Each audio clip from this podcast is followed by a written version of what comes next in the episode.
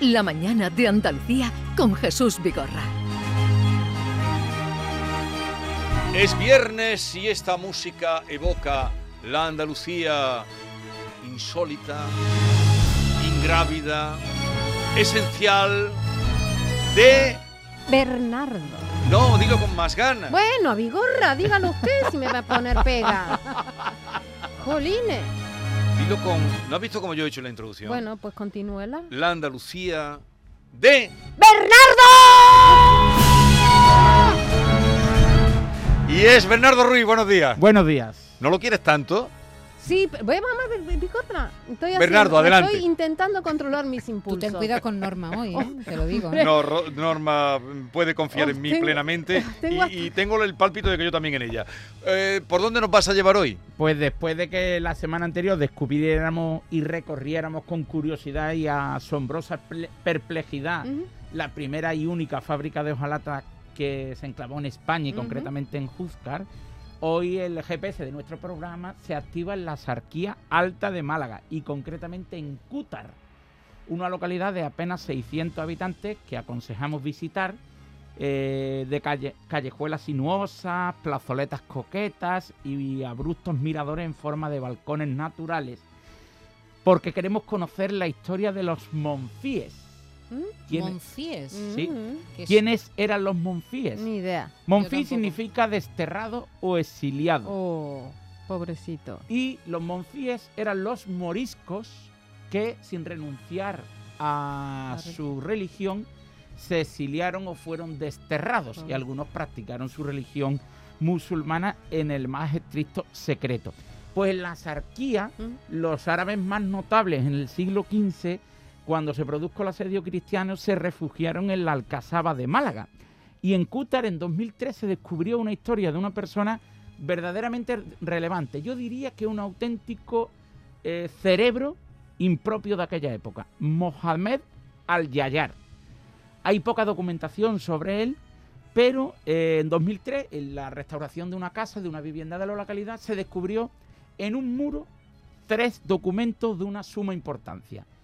Una copia del Corán del- de aquella época, que fue entregada a Marruecos, una copia que se restauró en el Archivo Provincial de Málaga, un libro de poemas, conjuros, magia o descripciones de sucesos históricos como la toma de Vélez o el terremoto de Málaga de 1494, y aquí nace la principal curiosidad, un vademecum jurídico en el que aparecían cuestiones relevantes de aritmética, astrología o tratados de herencia o matrimoniales. Y Ajá. fíjate porque era un adelantado a su tiempo, porque los árabes permitían la poligamia. Mm. Entonces, cuando fallecía el marido, había diferentes esposas. ¿Cómo se distribuía la herencia? Él, en ese vademecum, ¿Él era una especie de abogado o eh, cómo? era, era un alfaquir, un imán, y en realidad era un sabio, era una mente prodigiosa, Mohamed al-Yayar, y él establecía eh, de Cútar, fue eh, allí se refugió después de ser preso en Sevilla, eh, establecía cómo se podía repartir la herencia de un, de un hombre ya fallecido con diferentes mujeres. Y precisamente Cútar allí se instala.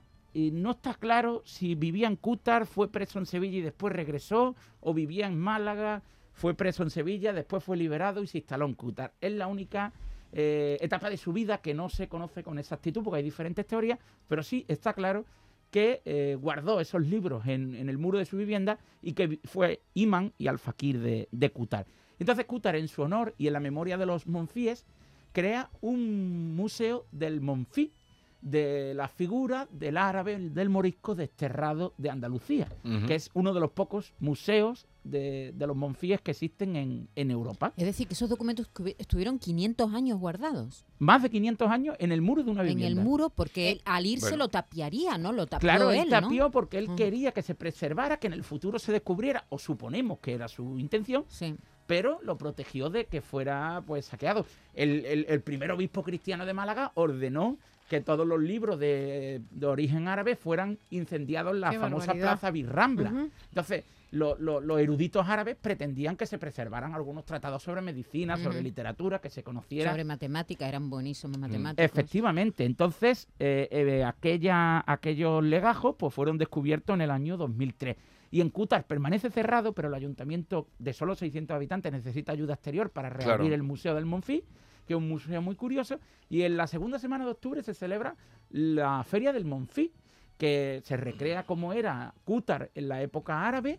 Se establecen puestos de árabes, los vecinos visten con chilabas, con indumentaria Ay, propia de la época. A mí y me recuerdan gusta. cómo La fue comida se hará. Oye, La eh, comida. pero lo que eh, los legajos que encontraron allí se los han dejado tener en ese museo o se los han Estuvieron llevado al museo y de fueron, Granada. Y, fueron un- restaurados uno por de el ellos a Marruecos, ¿no? y- Está en Marruecos, el Corán. fue la copia, la copia Ah, fue la entregada a, A a Marruecos. Marruecos. y fueron restaurados y además eh, he visto fotografías muy cuidadosamente y de forma muy profesional por el Archivo Provincial de Málaga. Ajá. Y- ¿Pero dónde están? ¿Los dejaron tener allí los originales? Eh, los guardan en el Archivo Provincial. Pero estáis hablando de, decías tú, los años que estuvo oculto. 500 Pero años más. mira lo que han descubierto ahora, si es que eh, la historia de nuestra ciudad es una justa posición de, Completamente. Porque en el monasterio de Santa Clara Sí. te habrás enterado que han descubierto unas yeserías que estaba en el coro de las monjas que tenían ahí, eh, eh, al lado de la torre de Don Fadrique, que corresponden al palacio que eh, construyó Don Fadrique.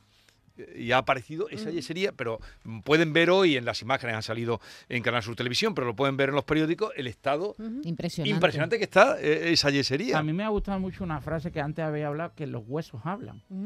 Y, Claro. pa- y- y cu- recordáis que en Sevilla fue descubierta una tumba de una pequeña eh, de la Edad Media y se descubrió a qué tipo de familia pertenecía, Sí. si era adinerada. Por- por lo- es decir, que es una auténtica joya la arqueología, la revisión de, los- de los antiguos textiles.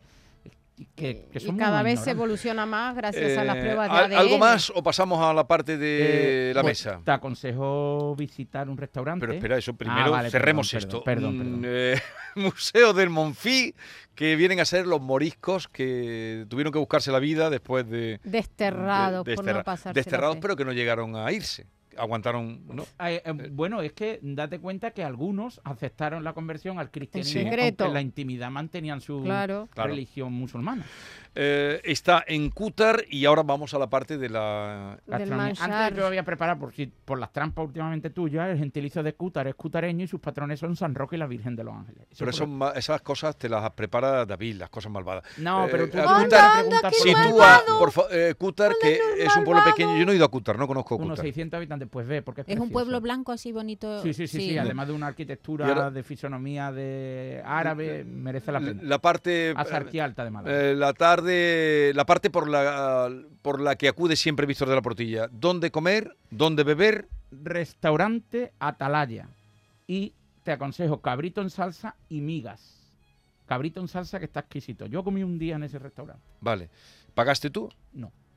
Pagó mi esposa. Ah, ¡Oh! vale, vale, vale, vale, vale, vale. Tienes una joya, te lleva en coche, te invita a comer, Escúchame. es guapa. Ya no paga, ya no paga la gasolina porque los precios están desordenados. Ahora paga él la gasolina. Efectivamente. Eh, y las, mi- la. ¿Las migas son de pan o de harina? Las migas son de pan. De pan.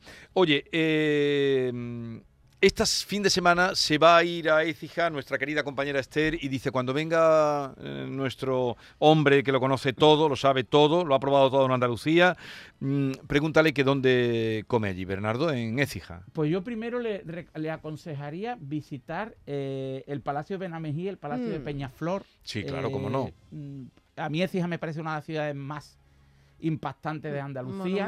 Eh, no solo por su, eh, por su patrimonio religioso, sino por su arquitectura civil. Hay, No, no, esos son los dos palacios más Y, importantes. y- pero- y- y por las joyas que tiene, eh, romanas también. Efectivamente. Eh, la Plaza del Salón, que es una auténtica delicia, arquitectónicamente hablando. La Plaza de Abastos, que merece la pena recorrer. Y junto a la Plaza de Abastos puede elegir cualquiera de los bares con cervecita fresquita Mm. y tomar eh, tapitas eh, en cualquiera de los establecimientos. Yo aconsejaba siempre, pero que ya no está eh, abierto para el almuerzo, pero quienes me escuchen sabrán, en la- eh, al pie de la autovía había un restaurante que se llamaba Buenavista, Sí. que es donde se comían las mejores tostadas de salmorejo del mundo. Ajá. Bien, pues Qué como ha- hace mucho tiempo que no has ido por allí, pero existe el María Castaña, que es- está genial. De, de lugar bonito, se puede cenar en la terraza y se ven las torres. ¿Cuántas torres tiene? Écija? 17. Tú le has metido muchas torres. No, en la ciudad de las metido muchas 17 torres. Tú le has metido muchas torres. En la ciudad de las 17 ¿Qué? torres. Dieci- eh, 11 torres No, tiene. no, le llama la ciudad de las 17 torres. Sí, pero tú metes las espadañas y. Hombre, todo eso. claro, claro. Aprovecho la ocasión para enviar un saludo a Vitorio de María Castaña, que además el sitio es magnífico, y allí encontré a dos amigos oyentes de toda la vida, de toda la vida, que son José Luis y Beatriz, a los que de aquí le mando un saludo, conectados además con nuestras amigas de Son de Sol, que son de allí, Ah, sí, Sí, claro. que son de allí. Sí, sí. y todo eso. Y una Semana Santa magnífica, ¿eh? No la conozco. Tú eres el conocedor de la Semana Santa. ¿No tenemos hoy música para la despedida? Sí, hemos hablado de Andalucía y hemos hablado de una época que nos, que nos motiva mucho porque fuimos capital del mundo y qué mejor con un andaluz universal para demostrarnos nuestro pasado. Una diosa como nunca hubo ninguna. Corría el arte en su mirada de color verde aceituna. Padre moro y de mujer cristiana, con piel de reina y cuerpo de sultana, movía sus manos como una gitana y su embrujo te robaba el alma. Cuentan que hubo muchos que intentaron conquistarla y otros tantos se quedaron hechizados solo con mirarla. Aunque hace tiempo nadie ha vuelto a verla, yo sé que ella no es una leyenda y sé muy bien dónde puedo encontrarla, a esa que todos llamaban. Yo pensaba que ibas a traer a Lebrijano o algo así, Pero ¿no? A David Bisbal. es de ¿Qué Andaluz. tiene que ver David Bisbal con Cútar y con los moriscos? Que que. Ah, vale, vale, Ah, perdón, que no eh, había hombre, oído la hombre, es letra. que, es que antes de Ay, ay, qué criticar, bocaza escucha, soy. Maite. Qué bocaza soy. Escucha, mi vida. Además es andaluz De Almería. Y nos representa a todos los españoles. Dicen que la vieron paseando por la Alhambra y que en la ría de Huelva se lavó la cara. Luego que si en la girada la oyeron cantando camino a Jaén. Y una malagueña le contó que la buscaba. Que no hay forma de explicarlo. Eh, Es una, ma- eh, es una joya. Eh, Es una, es una fábula, ¿no? Se lava la cara en Huelva y luego se enamora en Málaga y... ¿Y cómo acaba? Escúchala. No, no tenemos tiempo de escucharla toda. Exhausto. Venga, que nos tenemos que ir para Cádiz.